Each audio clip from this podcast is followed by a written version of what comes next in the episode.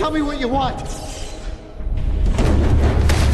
You're gonna transfer $40 million into Starling City bank account 1141 by 10 p.m. tomorrow night. For what? Or I'm gonna take it, and you won't like how. If I see you again, you're dead!